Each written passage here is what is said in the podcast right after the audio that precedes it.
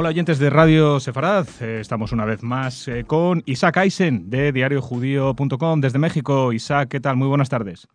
Muy buenas tardes, aquí andamos desde México con muchas noticias, muchas cosas interesantes.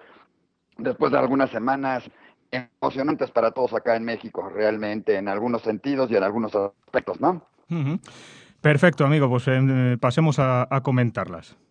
Pues, como te digo, empezamos un poco emocionados porque pues el fin de semana de los Óscares pues se vivió un poco de emoción acá, tanto dentro de la comunidad como dentro del país, con los Óscares ganados por, eh, por Alejandro González Iñárritu, o sea, muy merecido, una película Berman, que además ha levantado un poquito de comentarios de gente que sale de la película diciendo, hijos, no entendí ni qué onda, gente que sale de la película diciendo, es maravillosa, ¿no? Hmm. Pero lo que todo mundo sí combina dentro de esta maravillosa, de esta película de Alejandro González Iñárritu, con mensaje, con temática, con un guion impactante, con toda la vida de un actor y lo que se va dando, y además para todos los que alguna vez nos tocó ver a Bergman como gran personaje, verlo en televisión, verlo en caricaturas y todo, y de repente saber que pues podría ser real, ¿no? Y qué, qué le pasaba a un actor después de eso y quedarse encasillado, y todo lo que representa esta película de Bergman, ¿sí? Pues no nos queda duda de que más algo importante es la fotografía con Lubetsky, Lubetsky, miembro de la comunidad judía de México, vive en Estados Unidos, realmente no es mucho que esté por acá en México, pero sí es un director destacado. Es una gran cadena de directores que se han dado en México este, que se están dando en México dentro de la comunidad. No tenemos que olvidar a los Bros, a Simón Bros, que en alguna época tuvo una película muy exitosa como Malos Hábitos, que hablaba del mal hábito de comer, pero también de la iglesia. No, Gary Alasdraki, lógico, con nosotros los nobles, que hasta hoy es el día más, la película más taquillera en el país. Una película que a lo mejor, como tú recordarás, lo entrevistamos antes de que se para Radio Separada y para Diario Judío, lo entrevistamos antes de que saliera del cine la película. Y dices, bueno, es una película que me divertí, la quise hacer, etcétera, y se convirtió en un hecho, un suceso. La gente habla, los personajes se volvieron fanáticos. Hay dos personajes ahí que la gente sigue y sigue recordando y frases que se volvieron este, pues ya tradicionales en el país. Eso fue el trabajo de Gabriel. Sí, está Michelle Franco, que también ganó ya un premio en Cannes y recientemente Gabriel, que ganó también con Michel Franco y con Sonana, que ganaron este el, la Berliné con la mejor ópera prima, ¿no? Entonces, gran cantidad de actores y dentro de estos además debemos destacar también ahorita a Salomón Askenazi, que está que fue Netflix empezó una, sabemos esta gran cadena de de televisión y películas por internet que cada vez crece más y más con millones de usuarios, que tiene más de 50 millones de usuarios en todo el mundo o muchos más. Bueno, está organizando un concurso en México que ya hizo en otros lados del mundo, donde quiere destacar el cine mexicano y para eso escogió 10 películas que representen y que la gente pueda votar por ellos. Y sería muy importante que la gente hasta en España vote por esto. Son 10 películas que más vale la pena verlas. Eh, desde Gabriel García, eh, desde Bernal hasta eh, Regadas, y dentro de estas 10 películas que son de muy importante, escogieron la de Michel Franco, Ocean Blues, que la, la de mm. Salomón Askenazi, Ocean Blues, para estar dentro de este concurso. Entonces hay que entrar a la página de Netflix, entrar a través de Diario Judío, pueden entrar de Diario Judío, buscar el link, votar por Salomón Askenazi y que millones de personas puedan ver a este joven director que ya una vez ha sido también colaborador durante mucho tiempo, él y Isaac Svan, de Diario Judío, y vale la pena ver su película. No nada más votar porque es de la comunidad y porque es de México, etcétera, sino porque además su película vale la pena. Es una película, además curiosa, porque platicando con él, nos decía, es que sí escribí un guion, pero los, la, narrativa del guion, ¿sí? Es que el actor puede hablar también más libremente. Entonces, es una de esas partes de cultura, de arte que está dando con la gente de México. Lógico, a todos estos lectores eh, o a este como Luetsky puedes encontrar entrevistas de ellos, comentarios, toda su biografía, etcétera, en diariojudío.com y todos ellos están poniendo muy en alto el nombre de México, como te digo, Iñárritu, Lubetsky, Michel Franco, este, Gabriel, etcétera, etcétera, etcétera, poniendo en alto el nombre de México y lógico de la comunidad judía también, algunos de ellos, ¿no? Destacaremos. estamos hablando de arte, Sí, perdona, no, digo que destacaremos en, en, el, en el programa que estamos grabando tú y yo ahora, destacaremos en la página el enlace para que nuestros oyentes puedan votar y la verdad es que sí, es una, son, corren muy buenos tiempos para el cine mexicano, no porque sea mejor que antes, que siempre lo ha sido, sino porque por fin empieza a cosechar reconocimientos muy, muy merecidos. Y desde luego felicitamos a todos los mexicanos que tienen que sentirse orgullosos de su cine y por supuesto muy especialmente a la comunidad judía, pues por eso, porque, porque los oscarizados pues pertenecen a ella.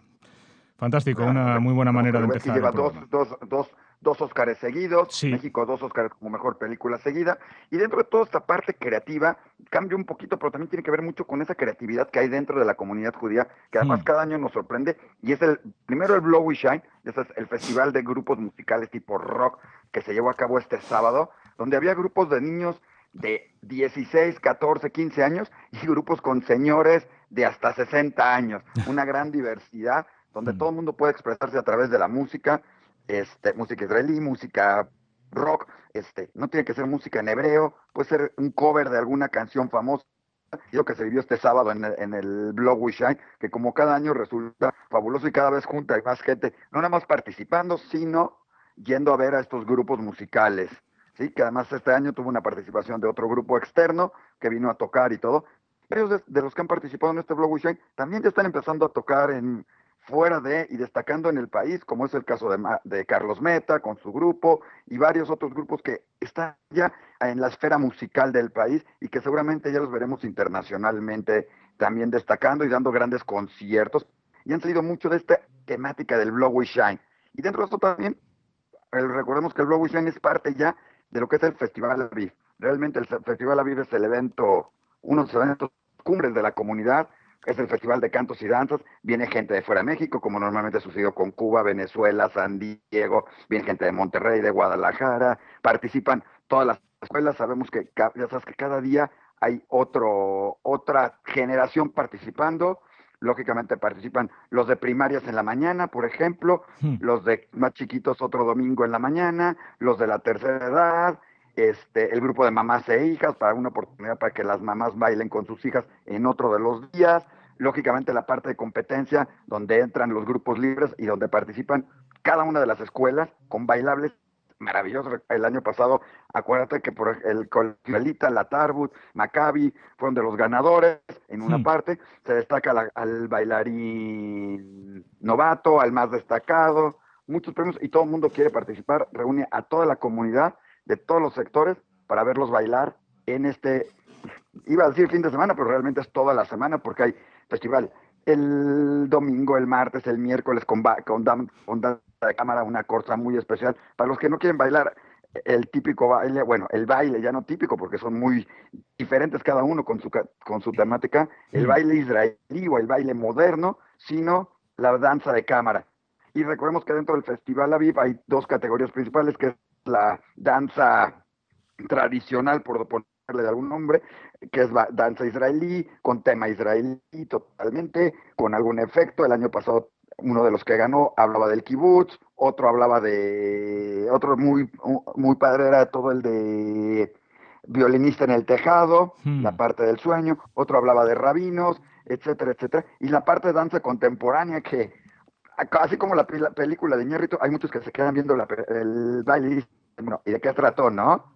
Danza un poco más modernista, más original, más ingeniosa, que a veces hay que pensar, ching, ¿en qué estará pensando el, director, el coreógrafo cuando puso esto? Pero puedes ver la calidad histriónica de cada uno de los bailarines, ¿no? Sí, señor. Y lógico, los bailes los puedes ver en la página de Diario Judío del año pasado, este año también tendremos algunos, la gente los puede ver y lógicamente los encuentras en muchas redes sociales porque todo el mundo los sube, los quiere ver y disfrutar, ¿no? Y las fotos y todo. Y es un ambiente fabuloso también porque gran parte de los que van son jóvenes y es una gran oportunidad de encontrarse jóvenes de diferentes partes de la comunidad, diferentes sectores que muchas veces no se encuentran. Aquí se pueden, eh, se pueden ver, reunir, platicar, comentar, discutir si el baile fue bueno o no fue bueno, porque además se vuelve tema de discusión. Claro. Una excusa perfecta para eso, para juntarse y, por, pues eso, con un, con un motivo alegre y, lúdico y, compartir, un, compartir una fiesta, ¿verdad, Isaac? Definitivamente, eso es parte de lo que es todo el Festival Aviv, el Blow Shine y el Festival Aviv, que como te digo, dura toda la semana, ¿no? Y ya estaremos avisándoles quiénes ganaron, cómo quedó, quiénes participan. Bueno, participan todas las, no, participan las organizaciones, las escuelas, jóvenes, grupos independientes, realmente el deportivo con varios grupos, con toda su academia que detiene de danza, que además es fabuloso porque eso ha sido un movimiento que empezó hace años con un visionario como era Carlos Alper y se volvió un festival que ha alcanzado medidas increíbles, ¿no? Y ha traspasado fronteras y la gente lo conoce ya en todos lados. Y muchos los conocen gracias también a Radio Separat, ¿no? Bueno, eh, pues si hemos contribuido a eso, la verdad es que nos sentiremos muy orgullosos, porque la verdad es que es una iniciativa que sí que merece la pena que sea más conocida y, como tú dices, que trascienda a las fronteras de México. Muy bien, y seguimos hablando de celebraciones, ¿no? Porque tenemos ya Purim casi encima. Sí, definitivamente. Ya la próxima vez les estaremos platicando de cuáles fueron los disfraces, pero como sabes, en todos lados hay fiestas de Purim. Ayer se hizo un rally en especial de despensas de Purim Sí, es un rally muy importante porque es un rally dentro de, una tienda comercial, una tienda de, comida, donde los participantes lo que tienen que hacer es crear este, este, despensas. Es de yad le yad, mano a mano. La idea es que el que participa le cuesta participar, porque lo que le cuesta es formar, hacer la, la, la despensa. Y lo que hace es despensas para que la gente no necesitada de la comunidad tenga un bonito Pesach, un bonito Puri, después se hace lo mismo para Pesach, pero esto es un bonito Puri, que la gente pueda disfrutar la fiesta y llegue a sus casas una canasta de comida. Se llama canasta las cajas que se arman, digo, porque sé que en España a lo mejor no se maneja igual, se llama, se llama canasta porque es como lo que se junta dentro de una caja con comida, arroz, frijoles, carne, pollo, agua, aceite, cosas para que la gente tenga en su casa, porque como tú sabes, también dentro de la comunidad hay mucha gente necesitada y esa es una iniciativa muy interesante para que además te diviertas porque vas en familia y te, y te dan pistas y entonces tienes que ir buscando las pistas dentro del, del supermercado, ir haciendo y vas haciendo la canasta, la caja y lista para que tu carrito al final se lo donamos a alguna persona, ¿no? Fantástico. La verdad es que son muchas, muchas las iniciativas solidarias que surgen de la comunidad judía mexicana. No, eh, tú, Isaac, nos las sueles relatar aquí, pero vamos, hay muchas otras que a lo largo del año y, son un ejemplo. Son un ejemplo porque además casi todas tienen un carácter festivo y juntan eso, el ayudar a, bueno, pues a quien lo tiene un poquito más difícil, pues hacer una celebración de ello y, hacer un esfuerzo. Es, eh, es loable, la, comunidad judía mexicana es loable sobre todo por eso, desde luego.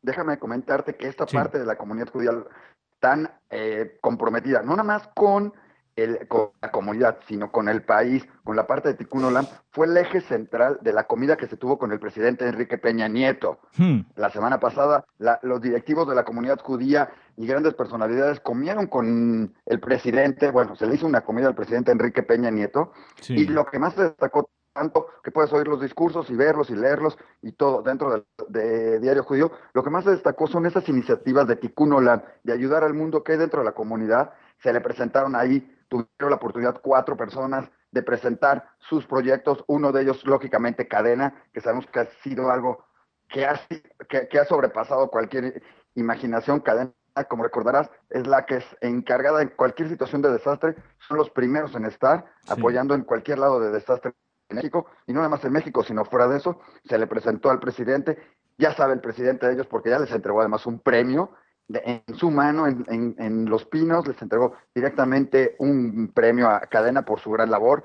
Se le presentó otro proyecto de vivienda digna, donde gente de la comunidad y otras personas contribuyen a, crear casas y todo, y a donar casas para gente que lo necesita, y se donan de una manera muy especial porque no se les dona únicamente, sino que se les vende a un costo hiper regalado, o sea, pocos dólares por, para que la gente lo entendiera por ahí en Radio Sefarad, hmm. pero la idea es de que la gente sienta que es su casa que la tiene y la tiene que cuidar, ¿sí? Mm. Y se busca una vivienda digna, empleo digno es otra de las empresas, hay otra que es buscando a través del deporte fomentar la unión en el país, la iniciativa de la culturalización de la empresa, y otra buscándole también trabajo a la gente, ¿no? Entonces, este, son varias de las iniciativas, lo cual el presidente agradeció tremendamente, reconoció la labor que realiza la comunidad a favor del país. Es una comida agradable, como siempre son con el presidente, donde todos los directivos y presidentes de las distintas instituciones comunitarias tuvieron la oportunidad de estar con él, platicar un poco dentro de, esta, de sus discursos y donde el presidente nuevamente reconoció la importancia de la comunidad judía, les hizo mención que esta es su casa, no nada más porque sea su casa, sino porque somos parte del país, ¿no?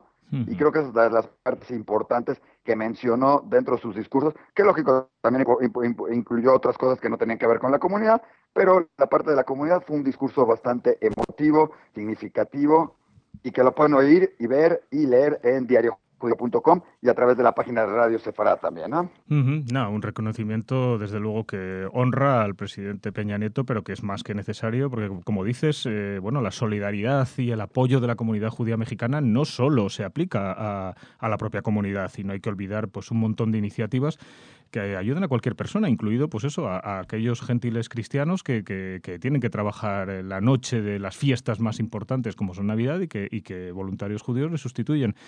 Desde luego, un montón de proyectos que nos cuentas puntualmente, Isaac, muy, muy inspiradores y, que honran a la, a la, comunidad judía mexicana. Oye, ¿y cómo se está viviendo por ahí el tema de las elecciones en Israel? Muy bien, déjame decirte que aunque no estamos tan involucrados y no podemos estar tan, tan involucrados, hmm. ¿sí? Bueno. Sí, sí. Como tú sabes, no podemos estar tan involucrados en las elecciones, porque no, y con todo que haya una delegada que puede llegar a ser del partido Meretz, una delegada de la comunidad judía de México que puede llegar a ser miembro de la Knesset, está ahí compitiendo, ¿sí?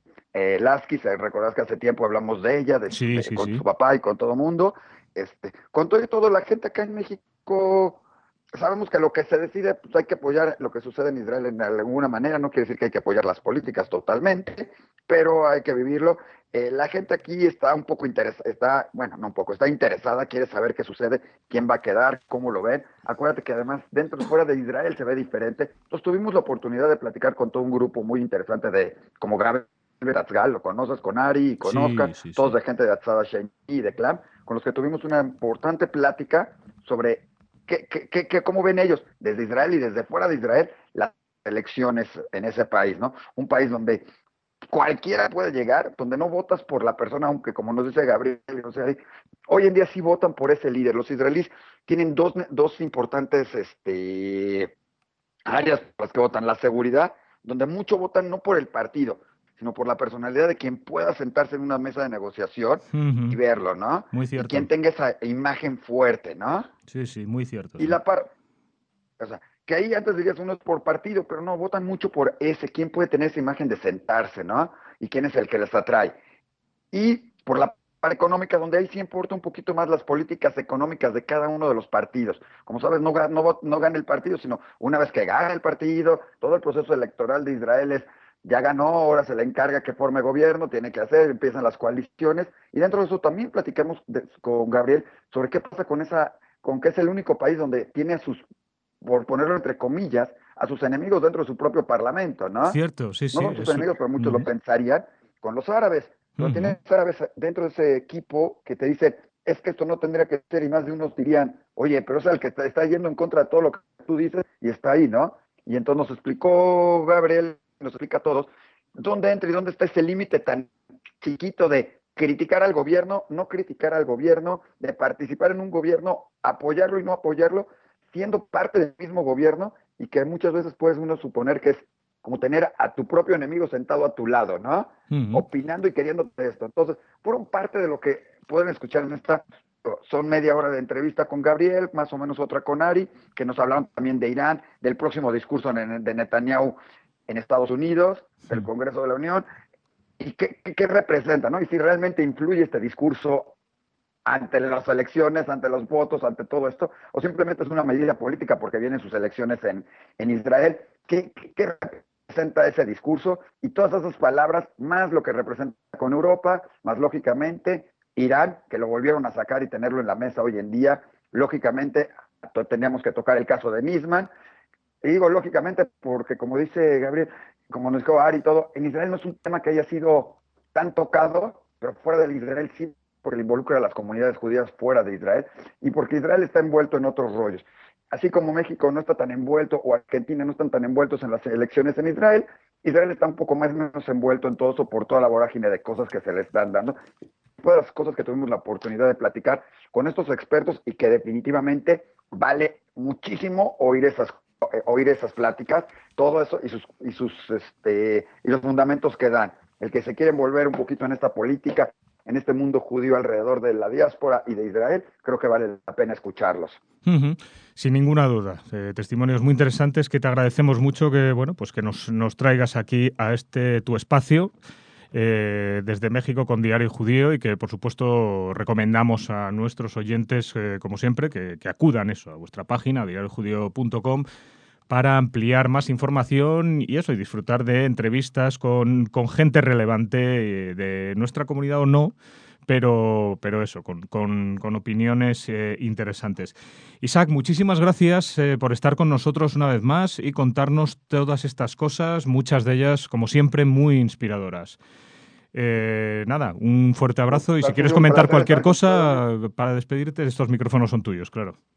Nada más despedirnos de, toda tu, de toda tu gran audiencia, cada vez más, en todos lados del mundo van a estar celebrando Purim, de serles Purim Sameach, que se diviertan, que, que tengan muchos ahora sí, como dicen, aquí se puede uno emborrachar, pues que se emborrache el que quiera, todo con cuidado, no manejen, pásenla bien, disfrácense, ¿sí? Sí. Disfruten los disfraces y, y, mándenos sus fotos porque todo el mundo queremos ver la originalidad. Luego vale la pena para ver de qué se disfrazan nuestros hijos, nosotros mismos, porque además es el de las pocas fiestas donde alguien puede realmente cambiar su personalidad, ¿no? Sí, señor.